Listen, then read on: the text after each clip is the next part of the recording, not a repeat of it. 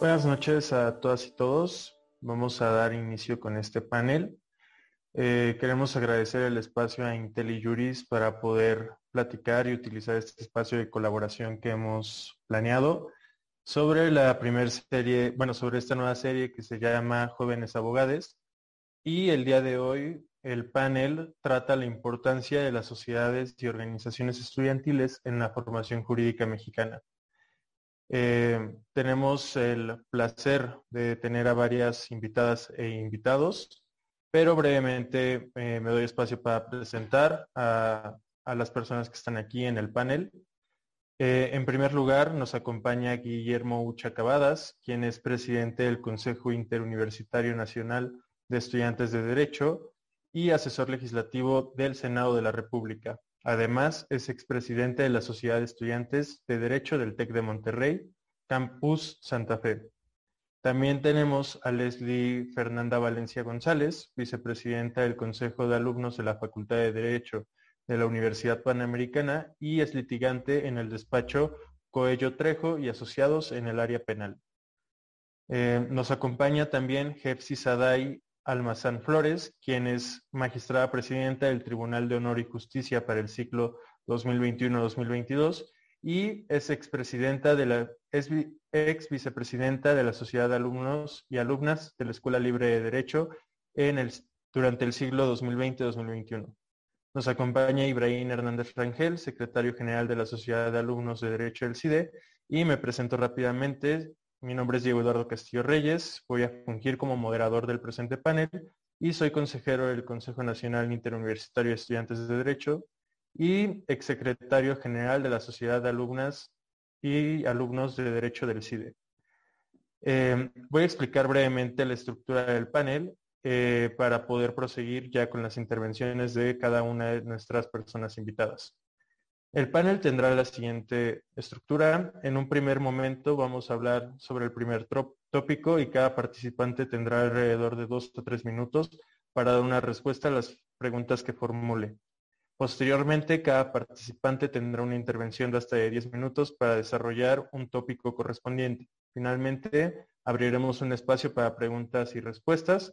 Eh, para lo cual les pediría a quienes nos acompañan eh, viendo este webinario que las formulen a través del chat correspondiente. Así vamos a iniciar con el primer tópico, el cual es las sociedades y organizaciones estudiantiles y qué son. Eh, las preguntas que quisiera formular a nuestras invitadas e invitados son las siguientes. ¿Qué es una sociedad de alumnas y alumnos? ¿Cuáles son sus propósitos? ¿Qué tan comunes son estos mecanismos en las universidades? Entonces, quisiera dar primero el uso de la palabra a la primera eh, panelista, que en este caso va a ser Leslie. Muchas gracias, Leslie. El micrófono es tuyo. Muchísimas gracias. Pues mira, antes de comenzar, me gustaría darte las gracias, Diego, por la organización y a todas y todos los integrantes de IntelliJuris por darnos ahora sí que este espacio a los jóvenes de intercambiar ideas y dar a conocer este tema tan relevante y que pocas veces le da la importancia que se merece. ¿Y este cuál es? Las sociedades estudiantiles. Entonces, y contestando ahora sí que a la pregunta de qué es una sociedad de alumnas y alumnos, pues bien, nosotros como sociedades estudiantiles, como bien lo dice su nombre, somos la voz de los alumnos, somos los encargados de abrir este canal de comunicación entre las principales autoridades y docentes de nuestra facultad y sus alumnos, para poder así fomentar el diálogo y ayudar a resolver los conflictos que se susciten de manera eficiente, ya que luego a muchos de nuestros compañeros se les dificulta un poco más llegar con los directivos o con cualquier profesor para exigir lo que les corresponde, por lo que es una gran responsabilidad la que depositan en nosotros y también nos dan su confianza para que logremos generar esta empatía y entendimiento con las autoridades respecto de cuáles son hoy nuestras necesidades como estudiantes y como jóvenes ciudadanos. Asimismo, somos una pieza clave para esta creación de vínculos con el medio jurídico, empresarial, político del país, con asociaciones, otras universidades y diversas figuras nacionales e internacionales. Este tema lo abordaré un poquito más a detalle un poco más adelante, pero bueno, además de esto, a través de estas actividades que nosotros realizamos, ya sea académicas, culturales y deportivas, tenemos que generar un ambiente lo más sano posible y contribuir a la integración entre las distintas generaciones de alumnos e incentivar la participación dentro de nuestra universidad como allá afuera. Ahora, respondiendo a la pregunta de qué tan comunes son estos mecanismos en las universidades, pues mucho, casi todas, si no es que todas las universidades tienen alguna especie de representación estudiantil, pero ahora sí que de ahí a que verdaderamente hagan algo, más que subir fotos de sus caras o que lo utilicen como trampolín político, o también a que las mismas autoridades de la universidad realmente incentiven o apoyen las ideas de sus alumnos, eso ya es otra cosa, ¿no? Eso ya no es tan común. Aunque ese tema en específico ya también me gustaría dejárselo a, Guillermo Ucha, que tiene un muy buen artículo al respecto. Entonces, yo creo que les va a platicar un poquito más de este tema. Pero aquí el punto es que por esa razón, muchos estudiantes se muestran apáticos por participar en estos consejos de alumnos, ya que consideran de alguna manera que realmente no pueden lograr un cambio palpable o se ven obstaculizados por la burocracia y por las trabas que les imponen las principales autoridades de sus respectivas universidades. Y ahora sí que para finalizar mi primera intervención, los dejo con una frase que a mí cuando la leí me llamó muchísimo la atención, que es de una activista de la comunidad LGBT y que es muy cierta. Y dice que nosotros como jóvenes no estamos sentados en la mesa donde se toman las decisiones y queremos estarlo y que cuando lleguemos no nos hagan pensar que no tenemos voz. Muchas gracias, Leslie. Ahora le voy a ceder el uso de la palabra a Guillermo para que nos platique su visión respecto de este primer aspecto que, estamos discutiendo. Gracias. Gracias, Diego. Eh, y muchas gracias también por, por la organización y por el despacho, por el despacho, por el despacio eh, para mí es un gusto poder platicar en una plataforma tan importante como IntelliJuris, así que también les agradecemos muchísimo por el espacio. Y pues más que nada la alegría también viene de, estar compartiendo estos momentos con gente que, que, aprecio y admiro mucho. Entonces me da mucho gusto estar aquí y también ver a tantas personas conectadas. Pues mira, contestando tus preguntas, para mí, ¿qué son las representaciones estudiantiles? Yo veo la respuesta de dos partes. Una, lo que quieren que las, lo que las universidades quieren que sea, y otra, lo que como representantes nos gustaría que fueran. Lo que las universidades quieren que sea, pues yo creo que a veces obviamente depende mucho de cada escuela, pero esta, como bien lo llamó nuestro querido amigo Emilio Santos, esta gerentocracia académica a veces simplemente quiere que sean como algunas de nuestras diputadas y diputados en el Congreso de la Unión, no siempre alzamanos, eh, unas personas que simplemente empujan todo lo decidido ya por las cúpulas eh, universitarias. Y lo que nos gustaría hacer, yo creo, ser y hacer, es una voz con, con fuerza propia eh, nos gustaría tener espacios, nos gustaría exigir y, tener este, ese poder de decisión en, todo lo que se toma dentro de la universidad. Creo, creo que tenemos eh, justo el ejemplo, hoy, hoy por hoy estamos viviendo dos ejemplos que son vitales para entender lo que debería ser una representación estudiantil. Uno en el CIDE, con todo lo que ha estado pasando en los pasados días, y otro en el ITAN, con lo que ya lleva desgraciadamente pues unos años, pero que se ha intensificado en las últimas semanas. Eh, no me voy a meter en temas específicos de cada uno de los casos, creo que todas y todos lo conocemos muy bien, pero ¿por qué los brindo a, a, la discusión? Porque creo que eso es justo a lo que le deberíamos estar tirando, a, una, a, un, alumnado sin miedo, con muchas ganas de que la gente, de que las cosas mejoren, porque para mucha gente, eh, creo que es una situación en general que se vive en el país, cuando pasa algo que no está dentro de nuestra esfera, a veces simplemente nos preguntamos, pues, ¿para qué me meto? No, no es mi problema, yo no estoy en el CIDE, yo no estoy en el ITAM, no me importa. Eso se pasa desgraciadamente ya a las ligas mayores, si le queremos llamar así. Vemos que pasa algún tipo de abuso de autoridad una violación a derechos humanos en algún estado, en algún municipio, tampoco nos importa. ¿Por qué? Porque ni vivimos ahí ni sabemos cómo se llaman las personas. ¿Por qué es importante?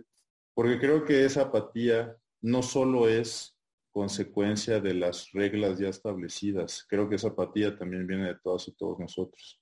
Cuando empezamos a tener empatía por la situación que viven otras personas, aunque no nos afecte directamente, tenemos que trabajar juntas y juntos para cambiar eso. Creo firmemente que con el ejemplo y demostrando podemos abrir muchas puertas que antes no, estaban abiertas. Y sí creo, soy un, un, verdadero y leal creyente de que el poder de la unión de la gente es mucho más importante y tiene más logro colectivo y trascendente que lo que unas simples personas puedan creer que tengan. Entonces, yo creo que hacia allá debería ir la representación estudiantil y también con la idea de que al final del día hay muchos políticos y agrupaciones juvenil, juveniles, les gusta decir que somos el futuro y el presente del país. Y sí, sí lo somos, pero lo somos las personas que sí trabajan por y para el país, por y para sus comunidades universitarias. Entonces, creo que por ahí debería de ir. Em, y ya, eso es todo. Muchas gracias. Muchas, gracias, muchas gracias, Sucha, por tu participación. Tocas algunos de los puntos que quizás vayamos a discutir más adelante en este panel y pues te agradezco mucho tu, tu primera intervención. Ahora quisiera ceder el uso de la palabra a Hepsi, que nos puede compartir también desde su perspectiva cómo, cómo funcionan estas organizaciones. Hola, buenas noches. Les bienvenimos a todos los que nos estén viendo. Quiero también agradecer mucho a Diego y a Libres tanto la invitación como el espacio. Y bueno, quiero aclarar primero que nada que todas las consideraciones, opiniones e ideas que voy a exponer son a título personal, son de mi experiencia y desde mi pensamiento. Y bueno, primero, qué, qué, son las sociedades de alumnas y alumnos? Creo que la perspectiva en las que puedo verlo son en dos principales elementos. Uno como un órgano de representación, como bien ya decían los exponentes anteriormente, y otro como una manera o un espacio de ser y hacer comunidad. Si observamos un poco lo que son las universidades, puedo ver que primero es como un acercamiento, no me gustaría decir como una mini sociedad, sino realmente un acercamiento de lo que es la sociedad en general y en particular la sociedad mexicana. Entonces, por supuesto, las maneras en que nos interrelacionamos como personal, las maneras en que nos organizamos se replican y es necesario, por lo tanto, también tener órganos de representación.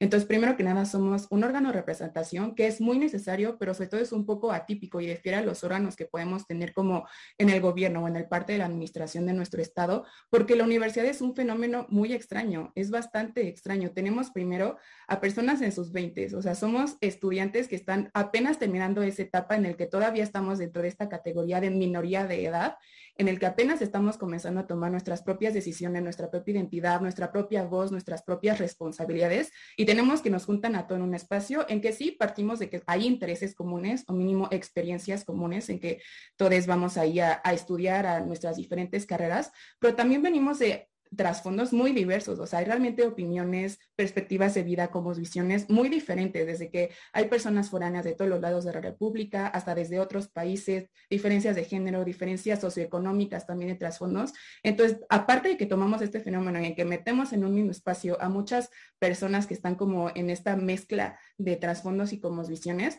también partimos que somos un órgano de representación en el que esta diferencia asimétrica o de posiciones que hay con las autoridades es muy atípica, porque por una parte podemos ver a los estudiantes como clientes, ¿no? A veces como desde la perspectiva de las autoridades o de, de, las personas de la administración de las escuelas pueden vernos como clientes, pero a la vez también somos personas, pero a la vez también somos el elemento vivo de lo que es la escuela. Sin estudiantes no hay escuela. Sin estas personas, sin los jóvenes no hay escuela, no hay manera de ser universidad. Entonces, de este aspecto de lo que es el fenómeno de una universidad, creo que las sociedades de alumnos tenemos que ser también comunidad tenemos que aprender justo a poder ayudar a las personas a no, no, solamente desarrollarse en la perspectiva académica y sí hacer este puente de comunicación entre autoridades y la escuela, pero no limitarnos ahí, sino tal vez en un poco romántico, pero también acompañar y expandirnos a poder ayudar a, los estudiantes a ser más felices. Realmente la etapa universitaria es una etapa muy difícil, una etapa de muchísima presión, una etapa en la que les digo, como jóvenes en nuestros 20 años estamos apenas tomando responsabilidades y tomando decisiones de vida, ¿por qué no hacerlo de manera feliz? Yo soy creyente también de que podemos tomar carácter, podemos tomar decisiones difíciles sin mayor presión. De la que ya estamos teniendo. O sea, no es necesario que nos traten mal, no es necesario tener estas presiones y aguantarnos de todas las cosas malas en la vida para desarrollar, carácter. Creo yo que podemos desarrollar carácter con relaciones sanas y con decisiones también sabias y sanas. Y bueno, como los propósitos de las sociedades de alumnas y alumnos, por supuesto está el representar, el acompañamiento sobre todo a las personas respecto a, a las decisiones o procesos que tengan que tener frente a las autoridades. Y creo que un elemento muy importante también es la representación de las minorías como también venía hablando, es somos este reflejo de lo que vemos en la sociedad y si bien sí, somos órganos también democráticos de elección popular, creo que es muy, muy importante también resaltar el hecho de representar a las minorías que también están presentes en las universidades. Y por último, sí ¿Qué tan comunes son estos mecanismos en las universidades? Concuerdo con lo que mencionaba anteriormente. Creo que no conozco ninguna escuela o universidad que no tenga un órgano de representación, pero es muy diferente a que sean eficaces, que sean efectivos y sobre todo que encontremos la participación e iniciativa para involucrarse en estos órganos. Hablaba también de cómo este mismo fenómeno que vemos en la sociedad mexicana, que luego como buenas personas mexicanas exigimos mucho al gobierno, criticamos mucho al gobierno y está bien, pero somos muy, muy, muy apáticos y somos muy conformistas y como somnolientes en realmente tener una comunicación asertiva de exigir y exponer lo que queremos. No decimos primero lo que queremos y realmente cómo nos gustaría que se estuvieran tomando las decisiones, pero una vez que no se toman porque ni siquiera estamos alzando la voz para ello, exigimos y criticamos porque no se hizo, ¿no? Entonces creo que eso es con lo que termino mi participación. Muchas gracias, Hepsi. Excelente intervención. Y bueno, para cerrar esta primera parte del panel le voy a dar el uso de la palabra a Ibrahim, que pues quizás nos pueda compartir también desde su experiencia y cómo en el CIDE esta parte de la sociedad tiene poco tiempo relativamente, pero pues ha, ido avanzando, ¿no? Entonces, Ibrahim, adelante, por favor. Claro, buenas noches a, todas y todos. Diego, muchísimas gracias por la invitación y también a IntelliJuris. Eh, primero que nada me gustaría compartir como dos visiones que yo tengo sobre qué son las sociedades de alumnos, ¿no? Por, por una parte a mí se me ocurre esta serie de, Netflix muy famosa, ¿no? The Politician, ¿no? En donde vemos a estos grupos de estudiantes, de alumnas y alumnos peleando por el poder y la popularidad y poder tener como esta capacidad de tomar decisiones y que muchas veces pues eso refleja muchas cosas o muchos aspectos de nuestra sociedad. Eh, Guillermo ya lo mencionó, ¿no? Tan solo eh, con nuestras y nuestros legisladores aquí en México, pero también muchas otras cosas que tienen que ver con la profesión de derecho. Y por otra parte, eh, hace poquito acabo de platicar con Shannon Nipschick, quien es abogada estadounidense y quien fue la que creó em, el blog de Notorious RBG. Y ella lo que nos contaba es que el derecho sigue siendo una profesión eh, pues llena de prejuicios, es una, es una profesión muy seria, en donde todavía eh, hay mucha eh, prejuicios y, e inequidad de género. Y lo que nosotros como sociedades de alumnos deberíamos buscar es crear comunidad, ¿no? Podernos acercar a un espacio en común en donde todas y todos podamos pertenecer y hablar de lo que nos importa, de lo que queremos hacer con nuestra profesión, pero también buscar oportunidades y buscar formas de ayudarnos entre nosotras y nosotros. Yo creo que eso refleja mucho lo que la Sociedad de Alumnos de Derecho en el CIDE es y lo que ha hecho durante estos últimos días y durante estas últimas semanas que hemos vivido momentos difíciles, ¿no? Y a mí me gustaría reconocer el trabajo no solo de la sociedad de alumnos, sino de todas y todos los alumnos eh, que pertenecen a esta licenciatura en el CIDE, porque han hecho un trabajo extraordinario para poder comunicar cuáles son los problemas que tenemos y al mismo tiempo unirnos y poder buscar soluciones a ellos. Creo que sinceramente el diálogo eh, la construcción de, cooperación y la voluntad que todas y todos tienen para poder eh, aportar de una forma u otra, no importa si eres de primer semestre o eres de último, no importa, al final del día lo importante es que todos podamos formar parte de una comunidad y podamos ayudarnos a crecer mutuamente y podamos crear ese compañerismo que va, pues yo creo que va a trascender más allá de, de nuestros años universitarios, ¿no? Es algo que va a ir más allá y que puede muchas veces marcar la forma en la que nuestras carreras se van a desempeñar y los temas y los caminos que vamos a ir tomando. Muchísimas gracias, Ibrahim. Eh, agradezco la participación de todas y todos en este primer eh, momento. Y ahora lo que va a seguir es hablar sobre tópicos específicos en los cuales cada, cada una y cada uno de nuestros panelistas va a tener un espacio de aproximadamente 10 minutos para tratar el tema que les voy, que les voy a señalar. Así, el segundo tópico en este panel es las sociedades de estudiantes como una herramienta para la formación profesional. Aquí eh, va a tener una intervención Leslie, en la cual pues le pediría que nos platique y que aborde las siguientes cuestiones. ¿Cómo pueden las sociedades de alumnas y alumnos aportar para formar mejores profesionistas del derecho? ¿Cuáles son las herramientas que están disponibles para hacerlo? ¿Y cómo se promociona el empleo a través de una sociedad estudiantil? Entonces, Leslie, adelante. Muchas gracias. Eh, muchas gracias, Diego. Pues primero que nada, felicitar también las grandes intervenciones aquí de, de Ucha, de y de Ibrahim. La verdad estoy totalmente de acuerdo con todo lo que dijeron. Y pues bueno, como ya se ha dicho, las ciudades de alumnos pues somos los principales, ¿no? Encargados de impulsar estas relaciones con diversas instituciones para promover actividades, conferencias y talleres interuniversitarios que ayuden a ampliar esta visión de los estudiantes de derecho y lograr una formación de profesionistas integrales, fomentar el liderazgo, la participación estudiantil y la diversidad de ideas en las nuevas generaciones. Esto también se relaciona con la importancia del apoyo no solo de los directivos y los maestros, sino también de organizaciones, barras y colegios de abogados para brindar a los jóvenes las herramientas necesarias para crecer y desarrollarse de manera adecuada en el medio, ya que hay que recordar que no todos cuentan con las mismas oportunidades.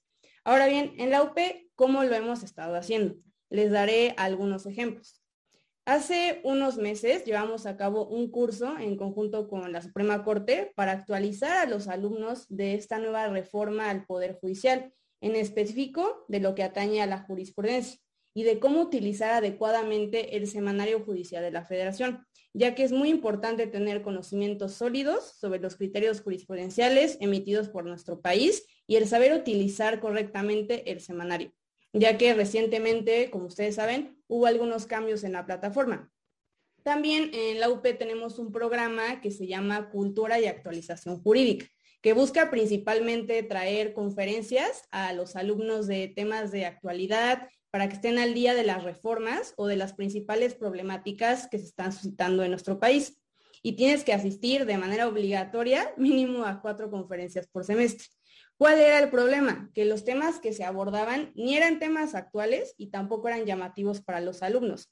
Cuando estábamos en presencial, veías mínimo a la mitad dormidos en el auditorio, en el celular o haciendo tarea. Entonces, ¿qué hicimos como consejo de alumnos? Aquí lo que hicimos fue cambiar este concepto y traer temas que sí le interesaran a los jóvenes y que verdaderamente contribuyeran a su formación como profesionistas. Les doy mm, algunos ejemplos de las que hemos estado organizando como sea de alumnos. En la más reciente, me parece, tocamos el tema de la justicia mediática, de cómo influyen los medios de comunicación en las decisiones judiciales y mm, ahora sí que todo lo que ha estado pasando con las persecuciones políticas en el actual gobierno y el mal manejo de las instituciones como es la Fiscalía General de la República. Al igual, empezamos a abordar por primera vez conferencias de género ya que en la UP no se hablaba a profundidad de estos temas. De las primeras que tuvimos fue la de feminicidio y trata de personas y otra que se tituló La evolución del papel de la mujer en la abogacía y sus principales retos, que yo creo ha sido de mis favoritas porque participaron en el foro tanto abogadas como yo como estudiante y nuestro objetivo principal fue transmitirle a los alumnos y directivos presentes cómo nos sentíamos nosotras como alumnas y como mujeres ejerciendo nuestra profesión la discriminación que vivimos día a día, incluyendo, por desgracia, luego el salón de clases, y la urgencia que es implementar cursos de género para alumnos, para profesores y también la importancia de implementarlos en los lugares de trabajo, ya sea en el ámbito público o en el ámbito privado. Y yo recuerdo que en ese momento algunas personas me hicieron comentarios respecto a que, así que supuestamente estábamos exagerando, que estas conferencias de género no eran necesarias porque esas cosas ya no pasaban en la UP. Y en eso llega lo del 8 de marzo y se hicieron virales los comentarios desagradables de un notario y profesor de la UP, y ya todos conocemos. Entonces, el hecho de que las niñas de ese salón se atrevieran a levantar la voz y tuvieran la confianza de acercarse a nosotros como sea de alumnos, ayudó a que pudiéramos ahora sí que presionar a las autoridades para que no se siguieran permitiendo este tipo de conductas por parte de los profesores en nuestra universidad y que se mandara un mensaje claro de que nadie es intocable en la UP, sea la vaca sagrada que sea. Y regresando a la pregunta, ¿esto cómo hizo que nosotros como sea de alumnos aportáramos para formar mejores profesionistas? Pues con el simple hecho de ayudar de alguna manera a filtrar a los profesores para que los estudiantes de la UP no aprendan a replicar este tipo de conductas, ya que es muy peligroso que los alumnos empiecen a, ahora sí que a justificar sus malas acciones con argumentos de autoridad, diciendo que, pues si el profesor tal, que es una eminencia en su campo, dice que eso está bien, pues yo también voy a hacer lo mismo. Entonces, hay que recordar que un profesor no solo enseña, sino que también educa, de manera consciente o inconsciente. Y que un buen profesionista no solo lo es en términos de desempeño académico o laboral, sino también como persona y que tu ética profesional dice más de ti que el doctorado que está pegado en tu pared. Después pasamos a la última pregunta de cómo se promociona el empleo a través de la sociedad estudiantil y cambiando un poco de tema. Pues a ver, aquí nosotros como Consejo Estudiantil tenemos, como todos ustedes, mm, diversas redes sociales y especialmente en Instagram publicamos pues todas las vacantes que nos llegan de diversos despachos o instituciones para que sea más fácil para los alumnos encontrar trabajo, ya que considero que es indispensable trabajar mientras uno estudia y sobre todo en una carrera como la nuestra, en la que el campo laboral pues cada vez es más competitivo. Les traigo unos datos, ¿no? Del jurista Miguel Carbonell, que nos decía que en 2014 había más de 1.600 instituciones de educación superior que ofrecían la carrera de Derecho y que en la actualidad cada semana se inauguran tres nuevas escuelas de Derecho en nuestro país. Así que ya en nuestros tiempos ya no basta con solo haber estudiado en una universidad de prestigio para tener una buena vida asegurada, ¿no? Entonces, pues ahí se las dejo, ¿no? Y ya para finalizar, lo que hacemos como consejo de alumnos ayuda a romper esta burbuja en la que vivimos la mayoría de los estudiantes y hacer énfasis en que la vida estudiantil no únicamente se limita o de manera exclusiva al salón de clases y que por esta razón los jóvenes tenemos la responsabilidad de aplicar nuestras habilidades profesionales y utilizar nuestros privilegios para ayudar a los demás, trabajar en pro de la justicia, la verdad y el bienestar de nuestra comunidad. Y que esta es la verdadera importancia, diría yo, de las sociedades y organizaciones estudiantiles en la formación jurídica mexicana. Muchísimas gracias, Leslie. Has dado una participación espléndida y muy, muy importante las cosas que nos has mencionado y compartido y la experiencia que ha vivido la, Panamericana en, todo este desarrollo de, tratar de tener injerencia en la profesionalización de las, los y les abogados. Entonces, eh, muchísimas gracias por, por tu participación. Y ahora vamos a pasar con el tercer tópico del día de hoy, eh, el cual trata sobre la coordinación estudiantil fuera de las universidades. Entonces, en esta intervención, eh, el, panelista que va a hablar es Guillermo, quien yo creo que es una de las personas que pues más experiencia nos puede, nos puede aportar eh, respecto a, a qué es esto de cómo funciona una coordinación estudiantil más allá de las sociedades que están establecidas en, dentro de nuestras escuelas, ¿no? Entonces, Guillermo, te voy a dar las, las eh, preguntas como clave y ya tú, tú te sigues con los temas que creas que sean necesarios abordar. Entonces, quisiera preguntarte, ¿qué es y cómo nace el CINED? ¿Qué clase de apoyos puede dar el CINED a las sociedades estudiantiles de las universidades? y cuál crees que es el futuro de una organización como la es el CINET. Entonces, Ucha, el micrófono es tuyo. Gracias, Diego. Em, pues muy buenas preguntas. Este, bueno, voy a empezar. ¿Qué es el CINET? El Consejo Interuniversitario Nacional de Estudiantes de Derecho AC es una organización civil que fundamos hace dos años quienes entonces éramos las y los presidentes de las sociedades de estudiantes de derecho.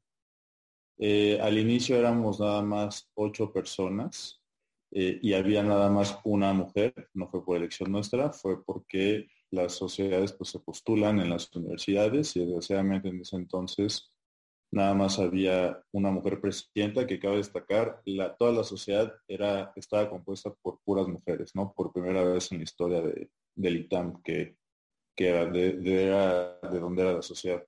Em, ¿Y qué hacemos? Pues hacemos un poco de todo.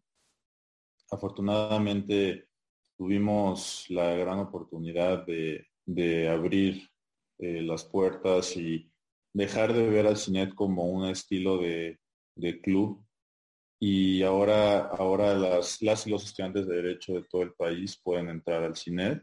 Actualmente contamos con casi 250 personas eh, y lo conforman 25, más de 25 sociedades de alumnos y alumnos de la gran mayoría de los estados de la República. Principalmente eh, nos, nos, estamos en la Ciudad de México, en la Ciudad de Monterrey, en Puebla, y en Jalisco, ¿no? Pero hay, hay un poco de todo.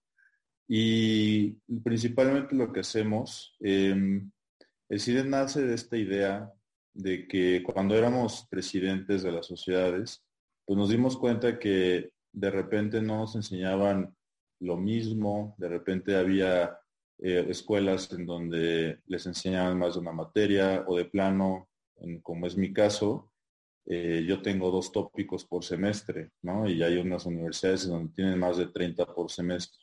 Entonces, sí, la, oferta académica y, la calidad académica varía mucho. Y al momento de empezar a organizar eventos, de tratar de, hacer proyectos, también nos enfrentamos con esta, eh, ¿cómo lo podría llamar? Con la dificultad de de soltar las riendas hacia el alumnado. Muchas de nuestras universidades les daba miedo tener participación de una organización como el CINED. ¿Por qué? No sé, no, no voy a hablar por ellas y ellos, pero eh, por esas razones pues simplemente no se nos abrían los espacios que a veces solicitábamos. Entonces encontramos en cada una y cada uno de nosotros ese apoyo que por mucho tiempo estuvimos buscando algo tan sencillo, a mí nunca se me va a olvidar, el primer evento que organicé yo un evento como presidente del TEC, una conferencia con senadoras y senadores, e invitamos por primera vez a gente de otras escuelas a la universidad. Y el solo hecho de decir y darles la bienvenida a quien entonces presidían las sociedades de otras universidades, pues fue visto, o sea, nuestra propia directora de carrera se impresionó. Entonces, ya conforme fue creciendo el CINED y entre más nos reuníamos con otras personas, eh, siempre nos decían, decías, fueran en colegios de abogados, fueran políticos, fueran despachos, siempre alguien nos decía que ya habían tenido esa idea, pero que por X o Y circunstancias no se habían podido dar y que nos, eh, nos felicitaban mucho porque por fin se había podido, porque sí creían que era necesaria una unión estudiantil, así como la vemos ya en, los colegios de, abogadas y abogados que hay y también de diferentes tipos de profesionistas, ¿no? Y em, pues de ahí nace CINEP y ahora, ahora todo lo que hacemos, la verdad es que, ¿qué le ofrecemos a las sociedades? Pues yo se los digo siempre en las juntas, les ofrecemos todo lo que a todas y a todos nosotros en su momento nos costó mucho trabajo conseguir, los contactos, las conferencias, los proyectos, a veces algo tan sencillo como yo me tardaba meses en conseguir una, una cita con alguna senadora o algún senador para organizar una conferencia y ahora es tan sencillo como mandar un WhatsApp, ¿no?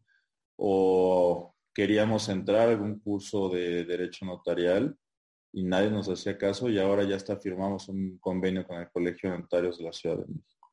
Entonces, em, creo que eso, eso que hoy hacemos, además, yo creo que lo más importante que es el, el, interior del cine, la idea, la verdadera idea de lo que nació todo esto, es la forma de ayudar a las personas. Creo que la abogacía tiene una responsabilidad nata y nata con la sociedad y es hacerla un lugar más justo, equitativo e igualitario. Todos los días vemos cómo la abogacía a veces se toma caminos que creo que son equivocados.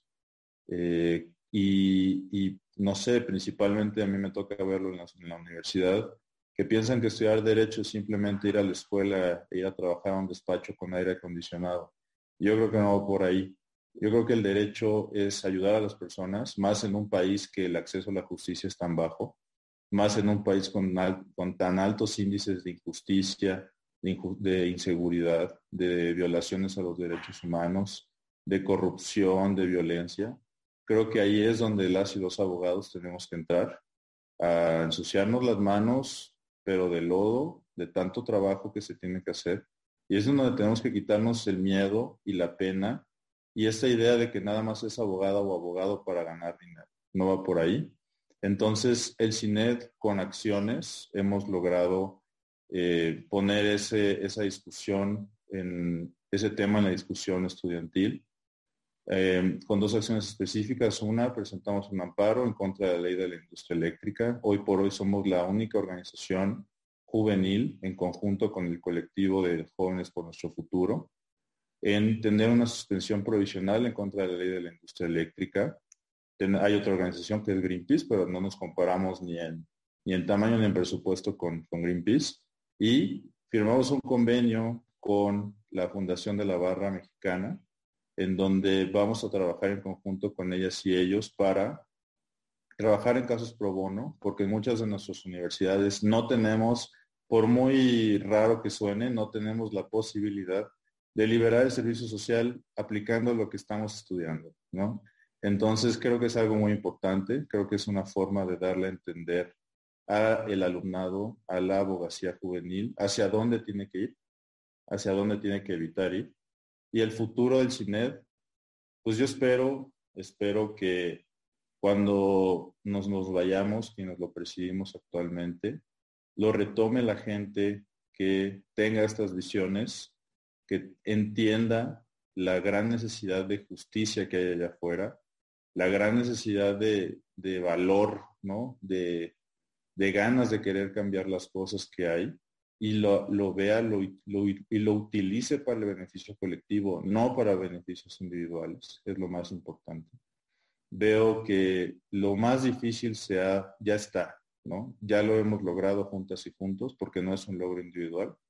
Veo que ya está, veo que ya están los fundamentos y ahora simplemente falta agarrarlo y seguirlo construyendo para que crezca y sobre todo para que llegue a más personas, para que todo lo que hacemos llegue a más personas, para ayudar a más personas, para que más estudiantes de derecho puedan darse cuenta que hay otras formas de vivir, hay otras formas de ejercer la profesión, para que vean que es posible estudiar una maestría, para que vean que es muy posible acercarse a alguna directiva, algún directivo, pedir ayuda, para tratar de hacer algo diferente, ¿no? Para que vean que no es simplemente meterse a litigar penal, que pueden hacer mil y un cosas y pueden encontrar también la plenitud y la felicidad dentro de cada uno y cada uno de ellos.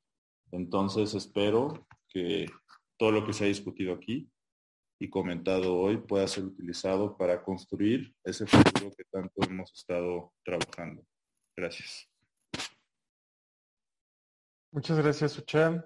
Eh, creo que nos, acabas de compartir una experiencia muy valiosa respecto a cómo ha sido este trabajo que se ha realizado en el CINET y pues, precisamente la importancia de, pues, de diversificar el conocimiento y de crear comunidad y de apoyar a las personas que están en el, bueno, en este caso es el gremio estudiantil de estudiantes de derecho, ¿no? Eh, entonces, eh, muchas gracias por, por tus palabras. Ahora vamos a pasar al cuarto tópico, que es la relación institucional de las sociedades con las autoridades escolares. Y para esto, debido a su cargo actual y a su experiencia, eh, la, intervención sería de Hepsi. Entonces, Hepsi, igual te doy algunas preguntas guía y ya tú las desarrollas, por favor. La primera es, ¿qué apoyo recibe la sociedad de estudiantes por parte de la administración de la universidad para desarrollar actividades extraescolares? La segunda, ¿qué mecanismos han implementado como estudiantes para resolver conflictos, tal como lo puede ser el Tribunal de Honor y Justicia?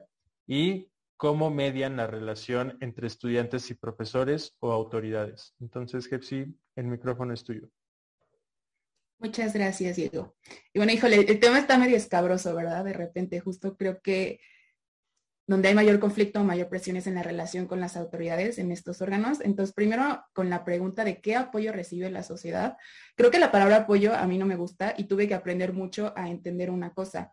que nosotros como estudiantes no le debemos a las autoridades. la palabra apoyo un poco como que denota que es un acto gracioso de las autoridades, ¿no? Como, ay, te, estoy haciendo el favor, te estoy apoyando para que puedas desarrollarte como sociedad de alumnas y alumnos, ¿no? Y no, creo que justo algo que me tomó mi experiencia como vicepresidenta de la Sociedad de Alumnos y Alumnos es entender eso, que si bien sí estamos en una relación asimétrica y sí tenemos que ser muy realistas y entender mucho la posición y el contexto en el que estamos, tanto como estudiantes en primer lugar, como estudiantes con este cargo de representación como Sociedad de Alumnas y Alumnos, como, como otro lugar. Sí, tenemos que ser realistas y conscientes, pero parte de alzar la voz y parte de tomar nuestro lugar y nuestra responsabilidad es hacernos escuchar y entender que tenemos el mismo derecho, entender que tenemos la mismo, el mismo espacio y tenemos la misma responsabilidad de tomar nuestras propias decisiones. Si no queremos y nos quejamos de que otras personas estén tomando decisiones por nosotros, primero nosotros como estudiantes tenemos que tomar esas decisiones y ser responsables también de ello, ¿no?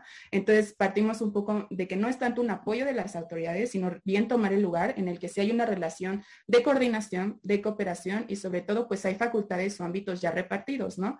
Eh, en cuanto a las actividades extraescolares, ahora sí que aquí en la Escuela de Derecho es totalmente nuestra cancha. Ahí sí, Sociedad de Alumnos es la que la que realiza todo y la que busca como, sobre todo, poner en contacto a las personas, ¿no? Las personas que estén buscando, no, pues quiero actividades deportivas, quiero actividades musicales y todo, darles el espacio y darles el recurso y poner en contacto a las personas interesadas para que entonces puedan eh, desarrollarlo, ¿no? Realmente en nuestra escuela, pues es una escuela totalmente de derecho.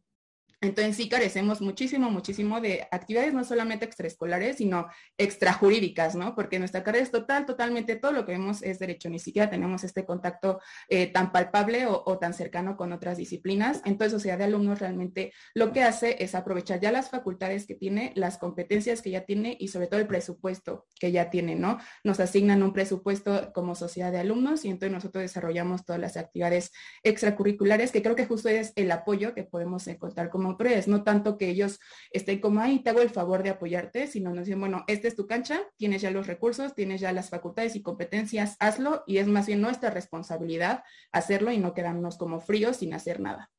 Ahora, como qué mecanismos hemos desarrollado como estudiantes para resolver conflictos, como bien decía Diego, ahorita tenemos el Tribunal de Honor y Justicia, en el que tengo el gusto y el honor de ser la magistrada presidenta. Y bueno, cómo funciona este tribunal es que somos tres magistradas. Este es el primer año en la historia de la Libre en que este tribunal está conformado puramente por mujeres y creo que es, es algo que recalcar. Somos tres magistradas de los años de tercero, cuarto y quinto, que son los años superiores de la carrera, que nos encargamos básicamente de tres cuestiones una es resolver los problemas que haya entre estudiantes, entre, entre personas particulares estudiantes, pues, entre o sea, que no sean autoridades ni profesores, resolver problemas que hay entre ellos.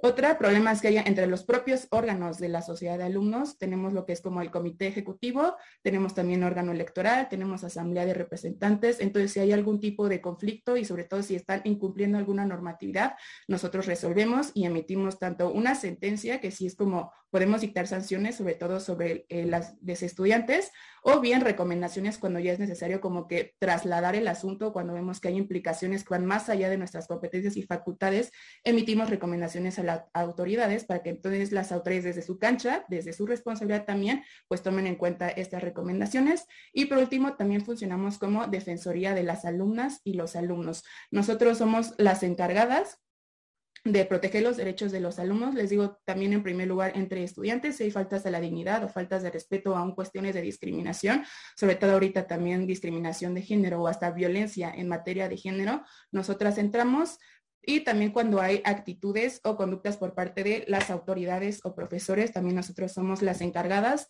de ser esta Defensoría de Derechos Humanos. Ahora aquí quiero tomar una cuestión. Si hay que tener muy claro que somos dos ámbitos diferentes o hay dos canchas diferentes.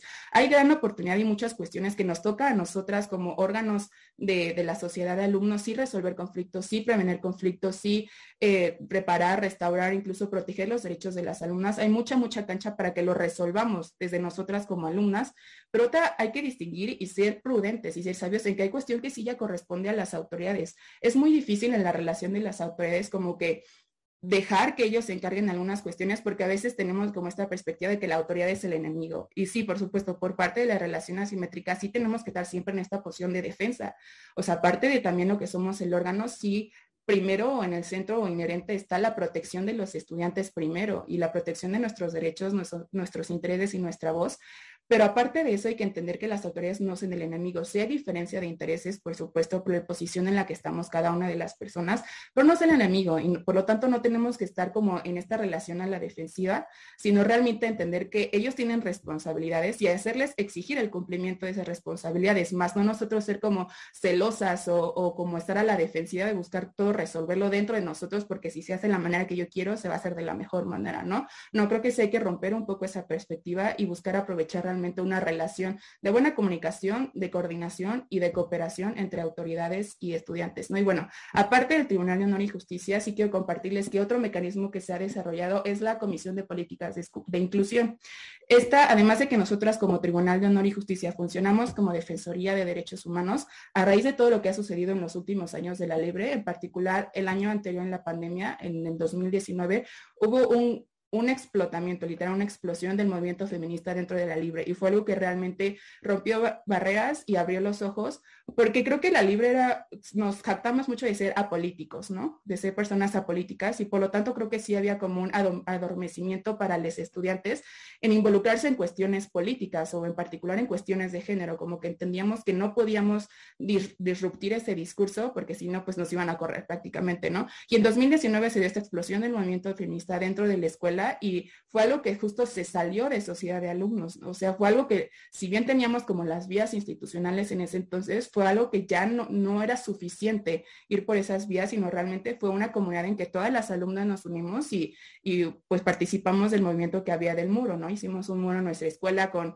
con muchos miedos, con mucho, mucha pasión y mucho coraje en el alma, pero fue algo que como resultado dio esta comisión de políticas de inclusión en que ya específicamente se encargan de cuestiones de, de cuestiones de violencia de género dentro de la escuela y además de haberse creado esta comisión de alumnas, se dio la creación de una de un órgano institucional por parte de la escuela. Ahora se creó una unidad de atención de quejas que especialmente desde el lado de las autoridades están para atender estas cuestiones, ¿no? Creo que es un logro en el que justo cuando nos organizamos como pues alumnas en este tema en específico podemos ver realmente el cambio y reacción en el que hubo este intento de comunicación con autoridades y alumnas que sí, nos falta mucho que sí creamos este órgano y sobre todo por parte de las autoridades han estado cambio y cambio los titulares porque no es fácil también desde parte de la autoridad que le toca ahí como titular hacerse responsable y echarse confrontarse con toda una tradición que vamos cargando por cientos de años. Entonces sí nos falta mucho camino por recorrer, pero creo que si nosotros desde como alumnas y como alumnos en particular de estudiantes de derecho buscamos esta participación activa en prevenir y resolver conflictos desde nosotros mismos,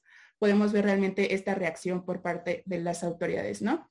Y como veníamos, con la relación entre estudiantes y profesores. Creo que ya lo abarqué un poquito.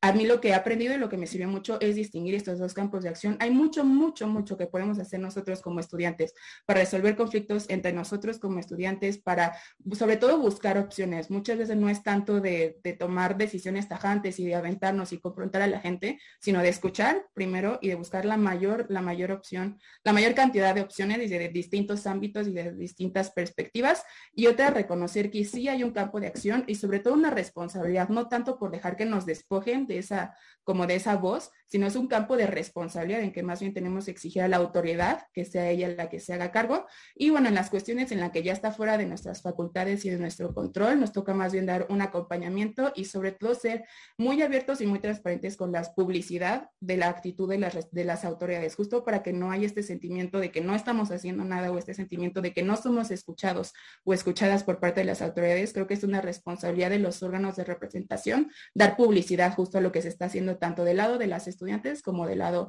de las autoridades. Y bueno, nada más por último, les digo, si bien yo he aprendido a no ver a la autoridad como como el enemigo e intentar tener esta relación más flexible. Cuando hay un enfrentamiento, sin ámbito de ser conflictiva, entre estudiantes y autoridades, siempre, siempre nos toca pues estar del lado de los estudiantes, ¿no? Porque a fin de cuentas nosotras somos alumnas, a fin de cuentas nosotros somos parte de esa comunidad estudiantil, entonces siempre ante la duda, pues tomar la posición de la protección de nosotras como alumnas. Gracias. Muchísimas gracias, Kepsi. La verdad es que eh, tu participación es, es asombrosa en específico porque planteas precisamente algo que quizás podamos discutir eh, en el siguiente tópico, que es eh, los mecanismos para tratar de resolver controversias que se susciten y la creación y generación de estas alternativas, que digo, quizás en nuestro ámbito jurídico es algo como pues bastante práctico, ¿no? Porque aplicamos un poco de los conocimientos que tenemos como futuras, futuros abogados y abogadas. Entonces, eh, es algo bastante interesante lo que pone sobre la mesa y también eh, alcanzar a vislumbrar cuando estos mecanismos no están siendo efectivos y las demandas sociales se tienen que, tienen que tratar de otras formas diferentes, ¿no? Que, pueden ser como movilizaciones, que pueden ser eh, ya planteamientos de frente a, las autoridades competentes para tratar de pues llegar, mediar y, pues solucionar algo que, nos va a afectar directamente a, nuestra educación, a nuestra formación y a nuestro desarrollo como seres humanos que, también es parte de lo que adquirimos en, el estudio. No nada más eh, conocimientos jurídicos, sino también de, ética y de, y de compromiso social. ¿no? Entonces, muchísimas gracias, Hepsi. Ahora vamos a dar pie al último tópico eh, en el cual va a participar Ibrahim. Quizás nos pueda, nos pueda comentar bastante bien qué, qué tipo de herramientas este, de representación pueden, pueden conseguir la lucha por intereses colectivos por parte de una comunidad estudiantil, ¿no? Algo que estamos viendo muy recientemente en el CIDE y en el ITAM, y que pues estamos en ese proceso de tratar de buscar vías por, que, que nos sean útiles para poder alcanzar estos fines. Entonces, Ibrahim, yo te preguntaría como una pregunta guía, ¿cómo pueden manifestarse los intereses colectivos a través de las sociedades de estudiantes? Y que nos compartas la experiencia reciente que puedas conocer del CIDE o si tienes acercamiento con la del TAM, pues también adelante. Muchísimas gracias, Ibrahim. Claro, eh, muchísimas gracias por la pregunta. Creo que justamente es algo que va muy de acuerdo a lo que estamos viviendo actualmente en el CIDE. Y me gustaría empezar diciendo que algo que me gusta bastante de esta institución es que somos un grupo, por así decirlo, y en comparación a otras universidades, muy pequeño de alumnas y alumnos. Somos un grupo muy pequeño, pero al mismo tiempo somos un grupo bastante diverso. Tenemos compañeras y compañeros que vienen de diferentes partes de la República que tienen diferentes eh, pues contextos económicos y sociales y yo creo que eso permite que todas y todos podamos conocer y abrirnos un poco como decían eh, las demás eh, los demás panelistas romper esta burbuja y poder romper esta perspectiva que nosotros tenemos de cómo es para nosotros el derecho o cómo debería ser, ¿no? Y creo que eso es bastante importante en nuestro país, pero también a nivel internacional. Em, ¿cómo, ¿cómo, podemos eh, representar los intereses de nuestras compañeras y compañeros? Yo creo que eso es algo fundamental y creo que se marca bastante bien con el amparo que, se hizo eh, durante los días pasados. Y algo que me, que me gustaría resaltar es que fue un esfuerzo en conjunto de alumnas y alumnos. Fue, eh, y no solamente de los alumnos de mayor grado o que tienen eh, mayor experiencia. También estuvieron involucrados alumnos y alumnas de tercer semestre, de primer semestre, que tal vez no conocían o no tenían mucho conocimiento de cómo eran los procesos y las cosas que tenían que hacer, pero que al final del día se hizo comunidad y se logró poder explicar todo y se, pudo, se, logró eh, participar de manera conjunta, ¿no? Y eso es algo que me gustó bastante, que si no sabía, una persona preguntaba y otra le respondía y veían la forma de solucionar el problema. Y si tú no sabes hacer esto, bueno, pues yo puedo ir a la oficina y dejar el documento para que me lo firmen, o yo puedo recabar las firmas. Y eso me pareció bastante importante porque al final del día eh, estamos poniendo en práctica nuestra, nuestra profesión. Y creo que eso es sumamente valioso. Y creo que al final del día eso es algo que me da o a mí de manera personal me va a dar mayor conocimiento y experiencia ya de tomar un o de aprender una clase, ¿no? Y creo que eso es bastante importante, el poder tener experiencias que nos puedan ayudar a ir más allá de las aulas y poder tener estas perspectivas de conocer a diferentes eh, personas que ya están trabajando en los ámbitos, eh, en los diferentes ámbitos jurídicos que existen Em, y poder platicar con ellos, tener conversaciones y el poder eh, conocer a fondo lo que hacen y la forma en la que funcionan las diferentes instituciones y las diferentes organizaciones. Creo que eso es algo bastante valioso y creo que también aporta bastante y eso es uno de los objetivos que deberían de tener las asociaciones de alumnos, Eh, afortunadamente el CINED con Guillermo hemos tenido la oportunidad de participar de diferentes formas en diferentes conferencias, talleres, pero también poder tener diálogos con representantes. Eh, la semana pasada tuvieron una eh, conversación en la Cámara de Diputados, se habló también de lo que está pasando en el CIDE. Entonces yo creo que al final del día la importancia que tiene el hacer comunidad y el poder acercarnos a las personas para poder encontrar soluciones a conflictos es algo bastante importante y que creo que muchas veces lo, lo damos mucho por sentado em, porque pues por diferentes situaciones, ¿no? Y tomando en cuenta lo que, lo que ha sucedido en el ITAM, yo creo que también algo fundamental es esto, ¿no? El hacer comunidad y el poder hacer viral lo que está sucediendo y el poder comunicar y transmitir eso no solamente a personas de su universidad, sino más allá de ello y el que todos podamos formar este grupo que se ha hecho en el CINET, en donde diferentes representaciones y diferentes alumnas y alumnos podemos comunicarnos, decir lo que está mal, ver la forma en la que podemos ayudarnos para solucionar conflictos. Entonces yo creo que ese es el punto central, la cooperación eh, y el poder hacer comunidad con las personas.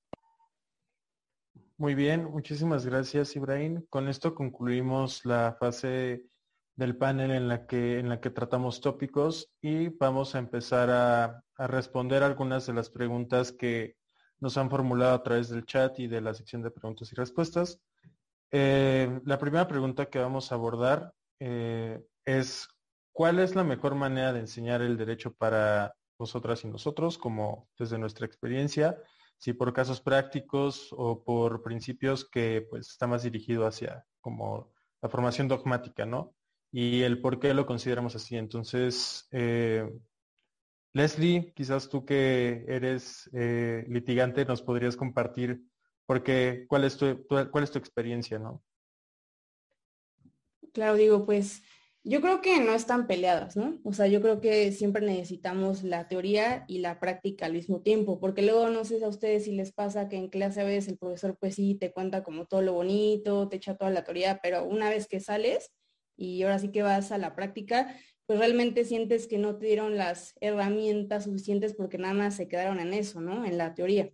Pero a veces también pasa que luego lo único que sabes es pues, ahora sí que ir a la práctica o litigar, etcétera, pero te faltan los conceptos clave, ¿no? Para entender lo que estás haciendo. Entonces yo creo que la teoría y la práctica tienen que estar juntas en, todo momento, ya sea en clase, que además a mí me gusta mucho cuando los profesores sí te dicen como, a ver, este es el concepto y te voy a dar un ejemplo, ¿no? De cómo funciona en la práctica. Y muchos profesores no lo hacen así, ¿no? Entonces yo creo que que más que nada la teoría y la práctica, como decía, tienen que estar juntas, pero ¿qué podemos hacer si nuestros profesores o la mayoría de los profesores que, así pasa, no se van ahora sí que, no nos dan ejemplos o no se van a estos términos prácticos? Aquí sirve mucho trabajar, justamente, que es lo que yo les decía, ¿no? Porque a veces, aunque el profesor te quiera transmitir eh, todos sus casos, o ahora sí que, te cuenta del divorcio de, la señorita tal, etcétera, y te echa como que todos sus, sus, ejemplos de lo que ha vivido en la práctica, por mucho que él quiera transmitirlo, no se va a poder, lo tienes que vivir. Uno lo tiene que vivir como estudiante y como practicante del derecho, ya sea que seas litigante, des consultoría, estés en el Senado, etcétera, ¿no? Tienes que vivirlo. Entonces, esto es lo, lo importante de también trabajar para poder adquirir ahora sí que no, no nada más quedarte en la teoría, sino que también estar en la práctica. Igual aquí puedo, no sé, resaltar algún error que yo veo que, y también que le podría ayudar a, a, las personas que se dedican mucho a la doctrina, es que luego escriben libros o quieren dar ciertas recomendaciones, pero ya, o sea, escriben, pero no realmente no, no, no hacen palpable lo, lo, la problemática, ¿no? De lo que realmente está pasando. Entonces yo creo que también a, las personas, a mí también me, gusta mucho la academia, a las personas que se dedican también a estas cuestiones, serviría mucho el hecho de, también involucrarse un poco más en lo que realmente está pasando para poder plasmar en los libros y dar soluciones verdaderas y prácticas a lo que está pasando. Entonces yo, yo creo que eso es lo que podría contestar al respecto y Y pues ya simplemente concluir que la teoría y la práctica no están peleadas y que tiene que haber un equilibrio entre ellas para poder ahora sí que fomentar una buena educación y transmitir eh, pues verdaderamente los, los conceptos, ¿no? Esa sería mi, mi respuesta. Gracias, Leslie. Eh, excelente respuesta. Ah, otra pregunta que nos hacen es, en perspectivas, ¿qué opinamos sobre el software Watson de IBM, que en los Estados Unidos de bueno, que en los Estados Unidos de Norteamérica está originando que los abogados jóvenes ya no puedan conseguir trabajo tan fácilmente debido a que el software eh, permite obtener asesoramiento legal eh, por ahora en la parte más básica y en segundos y que tiene un 90% de, de, precisión, ¿no? Entonces, esta pregunta está como dirigida al cambio tecnológico que, que está viviendo en la profesión jurídica. Entonces, Hepsi, te, bueno, permítete contestar esta pregunta, por favor. Muchas gracias. Sí, gracias, Diego. Pues mira, de eso yo ya había escuchado como desde 2018, o sea, como que ya empezaba esta paranoia, ¿no? Y creo que es algo general, no es solamente en el campo del derecho, creo que más bien no estábamos preparados a ver que se metiera tan rápido también en el campo del derecho, pero es una paranoia o más bien una alerta bien hecha, considero yo, porque pues sí estamos llegando a avances tecnológicos bastante pues grandes, imaginables y bastante rápido, ¿no? Es muy acelerado todos los cambios que estamos viendo en los medios tecnológicos. Sin embargo, creo que aún estamos a tiempo de prepararnos y prepararnos justo con esta perspectiva de que ya vamos a enfrentar un mundo práctico, un mundo laboral que no va a depender totalmente de las personas, sino adaptarnos y justo aprovechar estos medios tecnológicos, estos medios eh, virtuales, etcétera, para nuestra propia funcionamiento y propia realización como abogadas y abogados, ¿no? Eh, también otra cuestión que pues podríamos tocar es que en México realmente este adaptación o este aceleramiento que hay en las, en las tecnologías es, es muy retardado. O sea, si ves, por ejemplo, ya los sistemas que hay en cuanto al manejo de datos y de información de lo que son las empresas, en particularmente las instituciones bancarias, por ejemplo, en otros países como Estados Unidos, como Corea, como Alemania, por ejemplo, tienen sistemas de manejo de, información en el que realmente ya es muy difícil ver que las personas sean las que estén manejando sus datos, sus sistemas y todo, desde órganos del gobierno hasta las pequeñas y medianas empresas más insignificantes que pudiéramos este, considerar, tienen ya un manejo de sistemas de tecnología bastante impresionante en que todo lo hace un algoritmo, todo lo hacen las computadoras y las personas ya casi no se meten. Y más bien las personas lo que tienen que hacer es verlas, las meterse en las oportunidades en las que se sigue necesitando capital humano, ¿no? Sin embargo, en México realmente en cuanto al manejo de sistemas estamos muy, muy, muy atrasados. Entonces, como mexicana y como abogada mexicana, no me preocuparía tanto en que va a llegar una máquina a quitarme mi trabajo, sino me preocuparía bien hacer mi trabajo ahorita y empezarme a preparar ahorita para así mejor yo empezar a aprovechar estos sistemas tecnológicos para dar una buena atención. Qué padre que si yo no estoy disponible, poder aconsejarle a mi cliente, oye, pues búscate la respuesta rápido de si puedes dejar pasar al policía que no trae este orden, si lo puedes dejar pasar a tu casa o no, pues le puedes preguntar una máquina y está bien, te va a decir como no, no lo dejes pasar, ¿no? Y, qué bueno que pues mínimo ya no dejó intención a mi cliente. Pero otra perspectiva también que creo que tenemos que ser muy conscientes como abogadas y abogados es que es una profesión de contacto con personas con seres humanos. Y por más que una máquina pueda tener muchísimo más información, un algoritmo puede encontrar más rápido una jurisprudencia, un artículo que tal vez yo no tenga tan rápido en la mente. Creo que esta percepción de empatía al ser humano y de solidaridad realmente y del sentido de justicia que espero todavía tengamos como estudiantes de derecho y como futuras abogadas y abogados, creo que es una máquina nunca lo va a poder reemplazar. Y creo que es el momento de entender que como abogadas y abogados que como decía también Guillermo al principio, a veces creemos que nada más es una opción de carrera y que nada más somos abogadas para, para ganar dinero y, es buscar ganar la mayor cantidad de dinero posible, creo que es el momento incluso para adecuar esto, para entender que en el centro de, nuestra abogacía está la justicia, está la empatía y está la calidez humana. Entonces creo que aprovechar más bien, buscar la solución de conflictos e incluso abrirnos para que nuestras soluciones jurídicas abarquen esas cuestiones de empatía, abarquen esas cuestiones de una justicia más allá de lo legal, más allá de lo que está en lo jurídico o plasmado en un sistema de datos, para entonces poder dar una abogacía en el que realmente estemos defendiendo y en el que realmente estemos poniendo al cliente primero como persona humana. Muchas gracias, Kepsi. Ibrahim, ¿quisieras agregar algo? Claro, eh, muchísimas gracias. O sea, concuerdo totalmente con Jepsi sobre esta parte de tener eh, empatía y el poder tener esta conexión humana. Justamente hace unos meses eh, tuve la, oportunidad de platicar con Legal Learn quien es un abogado que trabaja mucho con migrantes, solicitantes de asilo y refugiados, y él nos contaba la necesidad que él tenía como abogado de poder eliminar todo este lenguaje jurídico y tecnicismos y toda esta parte que tal vez no es tan eh, común de escuchar eh, y para la mayoría de las personas que están en esa situación, pues eh, para nada lo utilizan, ¿no? Entonces, y él hablaba mucho de esta parte de el poder tener ese acercamiento entre personas y ese acercamiento humano para poder conocer el contexto eh, en el que estas personas se encontraban y por las razones por las cuales habían huido de su país o porque estaban eh, solicitando ese asilo, ¿no? Entonces, a mí me parece que esa parte es sumamente importante y es algo que las y los abogados tenemos que tener muy en cuenta, no solamente para temas migratorios, sino eh, a nivel general, ¿no? Al final del día nuestra labor es ayudar a las personas eh, para que puedan resolver sus conflictos y al mismo tiempo el poder eh, mejorar el sistema jurídico que tenemos, ¿no? Hacerlo mejor, cómo podemos mejorarlo, ¿no? Porque al final del día nos guste o no, el derecho es un instrumento. las y los seres, los seres humanos lo, lo creamos y lo está lleno de errores, claro que sí, pero siempre podemos buscar la forma de mejorarlo, ¿no?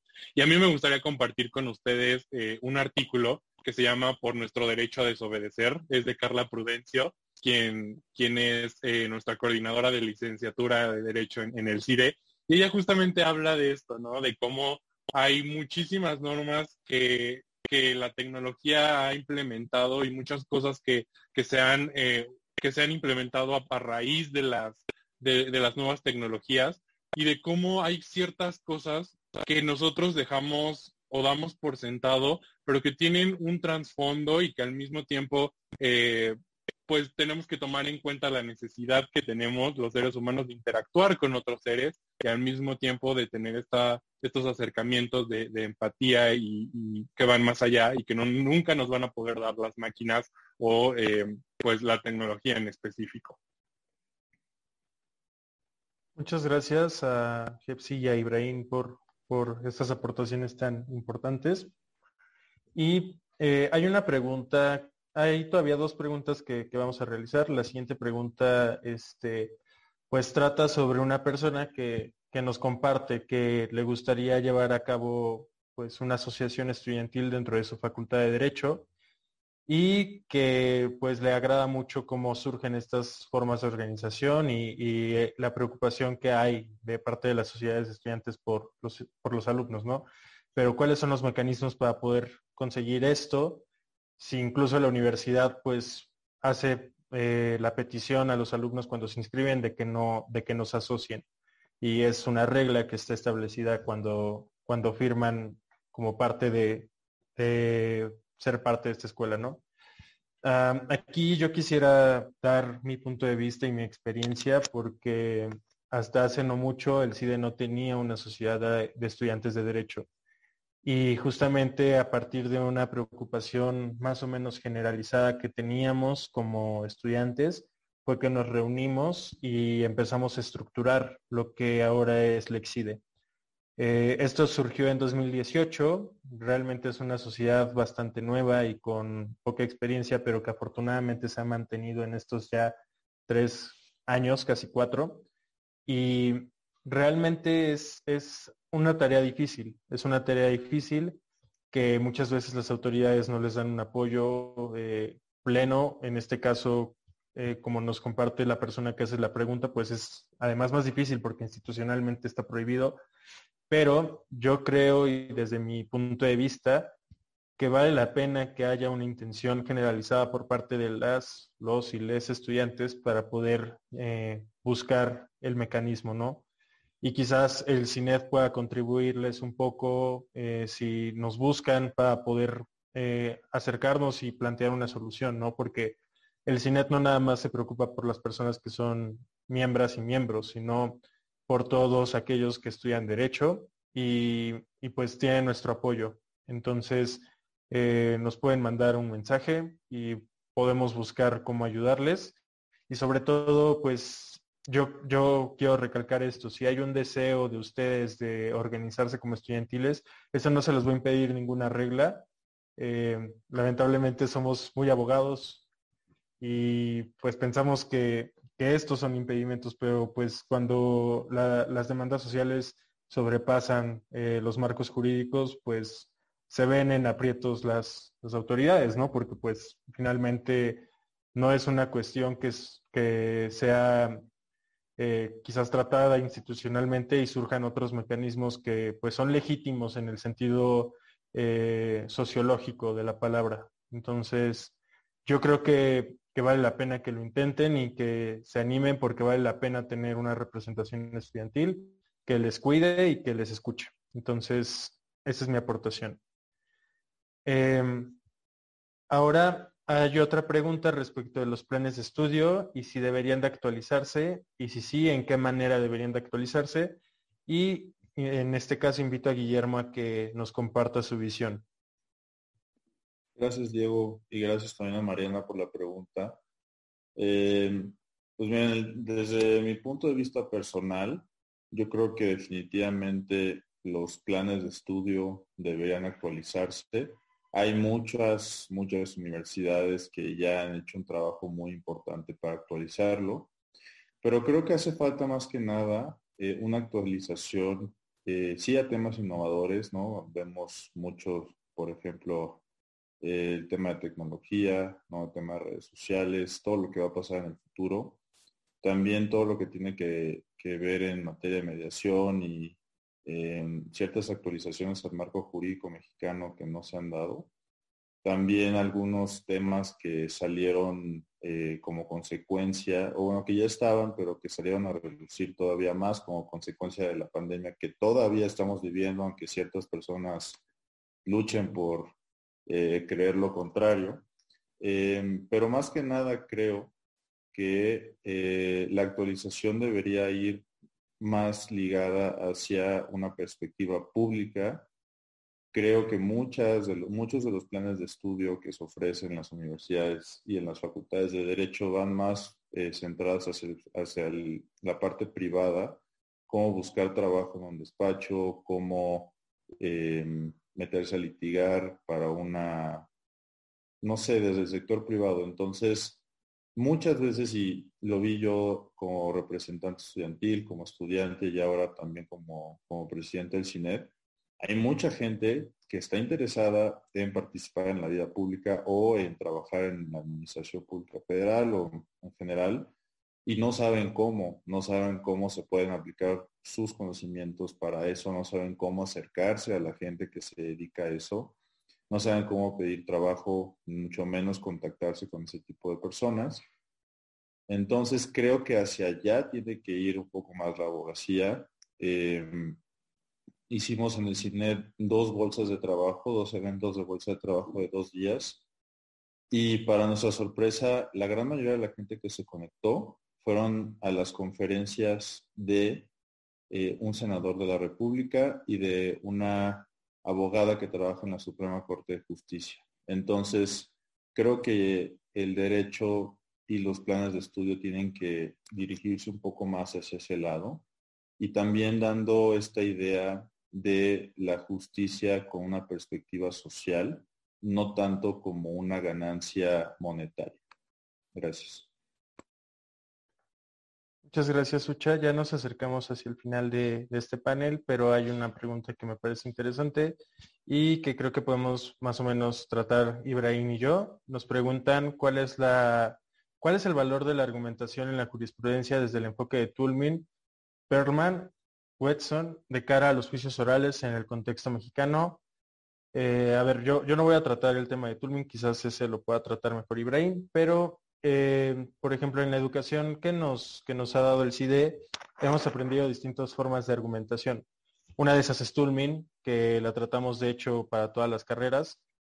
Y tenemos otro, otro sistema que es el IRAC, que pues es bastante parecido a un silogismo jurídico, eh, más o menos que el seniano. Entonces, eh, es más bien poder eh, conseguir que con estos nuevos métodos de argumentación que quizás son estudiados en otras escuelas de derecho como en Estados Unidos, en Reino Unido o países europeos, podamos, podamos adoptar herramientas que fortalezcan este, bueno, este, este tratamiento ¿no? en nuestro contexto, porque realmente, desde mi perspectiva, hace falta renovar el derecho mexicano en muchos sentidos y uno de esos es en la forma en la que se escriben, por ejemplo, sentencias o en la forma en la que se escriben incluso jurisprudencias de tribunales importantes. Entonces, eh, por ejemplo, al usar el AIRA, que es bastante contraintuitivo y bastante claro cuál es el sistema con el cual se, desarrolla el argumento, ¿no? Primero tienes un issue,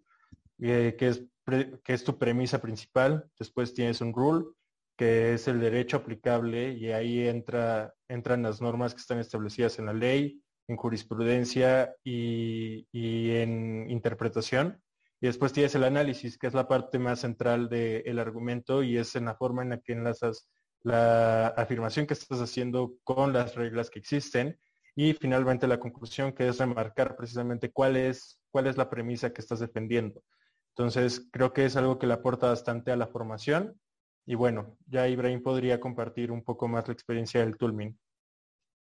Claro, con gusto. Justa, justamente eh, una de las grandes herramientas que te brinda el CIDE durante los primeros semestres es que tenemos un curso de escritura argumentativa en el que eh, aprendemos cosas que tal vez son básicas, pero que al mismo tiempo muchas y muchos no tenemos muy claro cuando llegamos a la universidad, que son muy importantes al momento de escribir documentos académicos eh, de em, investigación o incluso, como lo dice Diego, de jurisprudencia, sentencias, etcétera, ¿no? Entonces, el modelo Tulmin a mí me parece bastante eh, importante, pero no sería como mi mejor eh, herramienta al momento de escribir alguna jurisprudencia o alguna sentencia, em, porque hay que recordar que obviamente están estos elementos, ¿no? De la aserción, el cualificador modal, ¿no?